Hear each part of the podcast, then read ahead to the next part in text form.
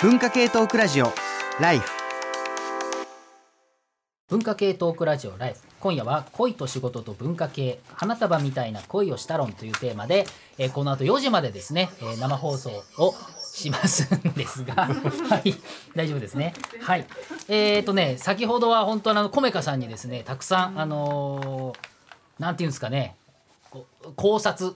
ですね。考察。そしてまあ坂本雄二のいろんな作品の中に通底している話をいただいてここは僕はここ全然詳しくなかったのでおおその解釈かと思って今多分ラジオ聞いてる人もうなってるんじゃないのかなと思うんですけれども、えーとても、えー面白い話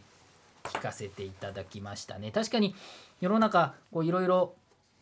こうねいろんな運動を進んでいく社会良くなっていく一方もあるんですけれどもで便利になっていく中で便利じゃないものをどうこう感じるとかね、まあ、そういった点もあると思うんですけれども、えーそんな中で一つ読んでもらいたいんですけども碇さんこれ気になったということなのあ。でぜひ碇さんにメール読んでいただいて、ありがとうございます。そう今のコメカさんのお話の中にもその SNS と対局の自分のだ心の中だけに持っていくみたいな話があったと思うんですけどそこの映画の中に一切 SNS が出てこないっていうのがすごく気になっていて、うん。今日それをお話ししたいなと思ってたらちょうどそういうメールがあったので、読みたいと思います。えーペールライダーさん。花束みたいな恋をしたを見て気になったのはこの映画の世界にはツイッターもインスタもフェイスブックも存在しないかのように描かれていることです LINE は出てきますがあくまでも1対1で閉じられた携帯メールと大差ないコミュニケーションツールとして使われており2人の外側の世界世界との回路がほとんど存在しないかのようです。麦だってイラストをツイッターやインスタに投稿してればそこそこいいねがついてあんなブラックな条件で搾取されるよりもずっと手っ取り早く承認欲求を満たすことができたはずですしそこから生まれたチャンスもあったかもしれません。またあれだけ趣味が近い2人なのでもし Facebook をやってたら共通の知り合いが多くいて別れた後もちょっと変な感じになるかもなとか。カルチャーに関する固有名詞は2010年代後半のリアリティに根ざしているんでしょうが一方でメディア環境については私が大学生だった90年代後半とあまり変わらない感じすらしました。なぜこの映画では SNS が描かれていないのかもしここに SNS が持ち込まれていたら何が起きたのかなどなど想像してみるのも面白いかもしれません。ということで、えっと、絶対この人たちツイッターとか好きだよなっていうのは思うんですよね 性格的に情っていうか。報源がもう多分ツイッターですよね。そうそうだと思うそうだあえてだから出ないのが不思議ででちょうど10年前がモテキの公開だったんですよね。で今日来る前にモテキ一回見てきたんですけどもうツイッターの嵐なんですよね。ツイッターがめちゃくちゃ重要なツールとして出てきて。そうだからここでだけどやっぱ2010年代っていうか平成の最後って本当やっぱ SNS むちゃくちゃうんもう使い、まあさ3.11以降はめちゃくちゃツイッターが使われている中でなんで今回 SNS だけガサッとないことになってたかっていうのが気になってて、うん。例えば西森さんとかそのあたりなんか考察とか。私なんかあんまり気にしてなかったので割と今日初めてそう思ったりとかしてなんだろうななんか単にこう作作劇的な問題とかもあるのかなと思っちゃったんですけど なんていうのかな作るが作り手側のっていうかで見るとこう作劇上のいろんなことがあって それはあるかもしれない。うるさいうるさがうるさくなっちゃうかないやそう。って思ってそのあのツイッターを入れるとうん。いろんなことがうん。その書く書くためにうん。すごい大変になる、まあでもラーメンブログやめちゃったなとは思ってましたけど。そうですよね。そうね。でもね、うん。あのあれなんですよ。仕事にする人って、うん。私の持論なんですけど、はい。ブログ毎日やれる人は本出せますよ絶対に。うんだからあの麦が毎日ブログを書けなかったのではないかっていう感じはまあその客観的なもうすごく離れたところで思生ったけど。活の中でいろいろ進展する中で書けなくなってやっぱラーメンブログも毎日やる人は本書きますよ大体。でもあれって女子大生っていうのを売りにしてたっていうのは多分一つあって、イトルが麺と女子大生の。そうそうそうそう。そ うもうなんか。みんな覚えてんな。めちゃくちゃそれを売りにしてるっていうか,、うん。その発想ってすごい広告代理店っぽいなと思っていて。か結父親譲り局両親のそう父親譲りのから抜け出せてない発想なんじゃないかな。ってそれで言うとやっぱりコメカさんがブログに書いてたやっぱりぬるさんの話で。やっぱりぬるい2人ではあるんだけどそれを、えー、とそれだからいけないというわけではないっていうのは本当すごく強いというかそういう人がその文化をを別に仕事にしなくても楽しめてその一生その豊かな生活ができてもいいんじゃないかって思っているので割と仕事にならない時にこそどう関わるかみたいなまあだからアイドルオタクになってないなっていうのも思いました。そうですよね。アイドルも確かにほぼ出てこない。そういう人だったらもしかしたら入ってくるはずなので、キーワードの中に。そうか。もう,、うん。もう趣味として徹底する方が楽しくてそれを言いたくもない、人に言わずにもう一人で楽しむことが一番その人にとっての幸せってことはもうずっとありますよね。まあ今の時代だったらそれも入ってくるかなっていう感じ。だからそういう私見てないけどあの頃とかもそういうの入ってくるというあかまあそれもモラトリアムを終わらせるか問題とかなんですけど、うん今ってやっぱり終わらせるない方法がいっぱいあるというか、うんうんうんうん。うん。っていうことは思いうました。ん、この辺小沼さんはどうですか？この辺のお話は。そうですね。どうかな。でもやっぱりなんか SNS ってねなんかそのやっぱり常にあってそれこそやっぱりさっきも言ったようにすごくこう情報源として使っていたものなので、なんか私それがこうなんだろうなでもあったらどうなのかなって考えながら喋る感じになっちゃいますけど。でもあったら2人は続いてたんですかね。逆に短かったんですかね。む麦はインスタやってそうじゃないですか。あ。やうん。絶対やってますよね。ラーメンをそっちに移行させたかですよね。インスタに。えっとねむ麦の方。あ麦か。あ麦か麦か麦が絵を絵をえ絵のやつ絵をでそんなに伸びないしだんだん更新がなくなっていってみたいなアカウントだけ持ってる感じがしますけど。確かにわかります。なんか絹ちゃんが最初に麦の絵を見た時に、私この絵好きですって言ったんですよね。うんうんうんこれ多分本当に心が動かされたらうわめちゃめちゃいいじゃないですか的なことを言うかもしれないなってちらっと思って。っていうことはやっぱりこうミイラ展が好きなぐらい文化資本の高い絹ちゃんが、あのそんなに絶賛できるレベルではなかったんだろうなっていう。それで麦は結構やっぱり相当その反復してますよね、うん。絵が好きって言われたら。三回言うんですよそうそう一人になってから。やっぱそれが承認欲求って言ったらまあちょっと可愛いところ言葉が。ですよねそうそうそうそうそうそう。そこが初めて見せたんでしたっけ？あの絵を人にこあー初めて褒められた初めて褒められたんわですまだ仕事はしてない状態ですよねうですよね。確か一人でこう多分黙々と描いていてうん。でそれでこう初めて見せた初めてなのかちょっとあれですけど見せたところでなんか好きですって言われてしまったのでそれがもう頭の中に鳴り響いてしまったっていうことが そそれはなんかちょっと分かるなというか自分の大学生の時とちょっと重ねてしまうなとかっていうのは思ったりはしましたね。うんまあでも SNS ってそれこそまあ承認欲求云々の話ってずっと言われてましたし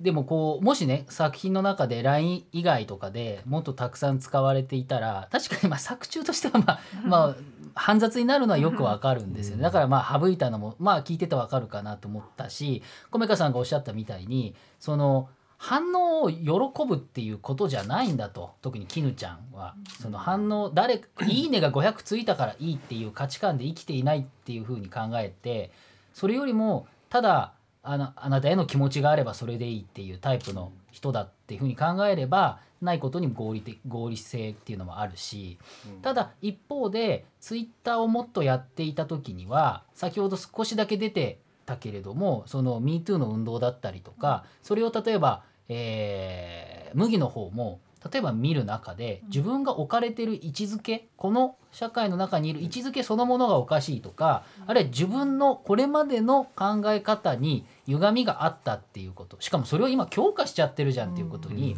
逆に文化資本が高い人間だったらば気づくことはできるような気がするんですよね。だからここ2つで二律背反っていうかどっちも あのいい悪いがあるんだけれども、まあ多分めあの SNS やってたらもっと関係こじれたような気もするんですけ小田城なんかフォローし始めてなんかリプライでイチャイチャしててみたいな。既読なんねんみたいな。え辛い？それ見んの辛いなんかでも絹ちゃんが82年生まれキム・ジヨンを読むのはちょっと遅そうって思ったやっぱり。うんなんとなく、そううん、なんか映画から見るとか。あの多分えっと先輩が亡くなったぐらいに読んだとこなんじゃない？何年でしたっけ？2010 18 9年。ぐらいじゃないぐらいに届いて読んであなんか麦の考え麦と先輩の考え方はちょっと無理っててあー。なんかだってあれ結構さーって引く瞬間じゃないですかなんていうのかな。やっぱりすごく私は実はあれが本当に大きいと思っていてやっぱりえまあっとそのねむ麦の先輩が亡くなるんだけれども、まあいわゆる文化系マッチョな人とね。絹さんはそうじゃない、暴ね。力をしてたりすすいろんな人に声をかけたりすることを女性の間では共有されててであの仲良くなったその人の彼女が別れていてその彼女はあのその先輩のカメラマンのためにこう割とせ接待みたいなことをさせられたりもしているっていうことを女性の側は共有してるのにうん。男性の側は全く見てなかったっていうその違いってものすごく大きくて割とそれで戻れないなって思っちゃったんじゃないかなとは思っているんですよね。でだからあの考え方にその至るのって確実にフェミニズムをの本を何かしら読んでる感じがするんですよ。うん。あの先輩の話をあれだけ明確にするっていうのは、まあ、あのそういうホモソーシャルであるとかマッチョであるとかそういう言葉は一つも出てこないけれども、うん。両でも確実にフェミニズムの、えー文脈でそこは出てくるので、出来事として。なのでそうですね。それをよ読んだぐらいなのかなって。でもしかしたら麦君があんなにあの男性性に、あの邁進してる時なので隠れて読んでたのかなみたいな感じも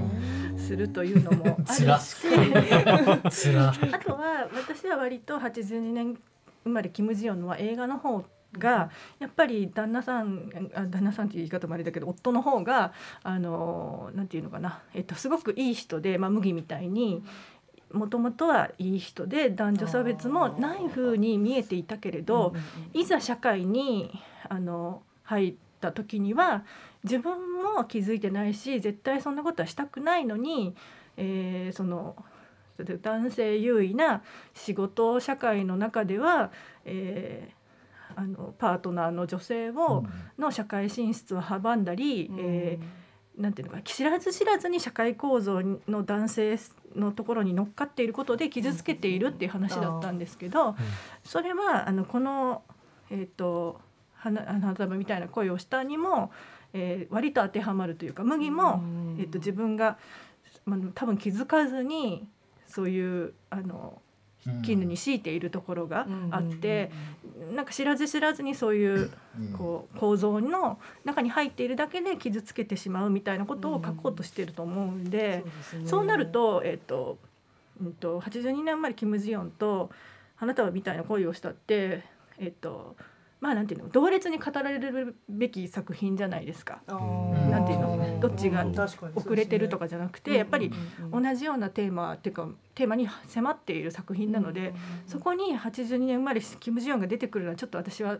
悲しいなって思うんですよ。なんていうかな、えっと出てくるとなんか、うん、と同列でいられないっていうかそのあー。引いてるあの一次創作をなんていうのかな。あの取り入れてる感じになっちゃうので。やっぱりそれはこうそれは私ちょっとあの自分の曲かけたいから話しちゃうけど 例えばあの なんか BTS にあのすごく迫りたいアイドルがいるとしますよね。そしたら BTS のあのなんだっけ「ダイナマイト」がどんなに流行っても踊ってみた動画は上げられないんですよ。好きだからこそ。違います。違います。ライバルにならないといけないのにそんな踊ってみたなんてやってる場合じゃないじゃないですか。か。だからあ迫りたいっていうのはそのそう。そうそう肩を並べたいそうっていですそうですライバルとしてあらねばならないのに そそんなことはできないんですよ。そういう意味で80年生まれキム・ジヨンは出てこない方がいいなっていう。なるほど。すいませんこれはなんか作品めっちゃ好きってことじゃない？っていうよりは。なんていうの？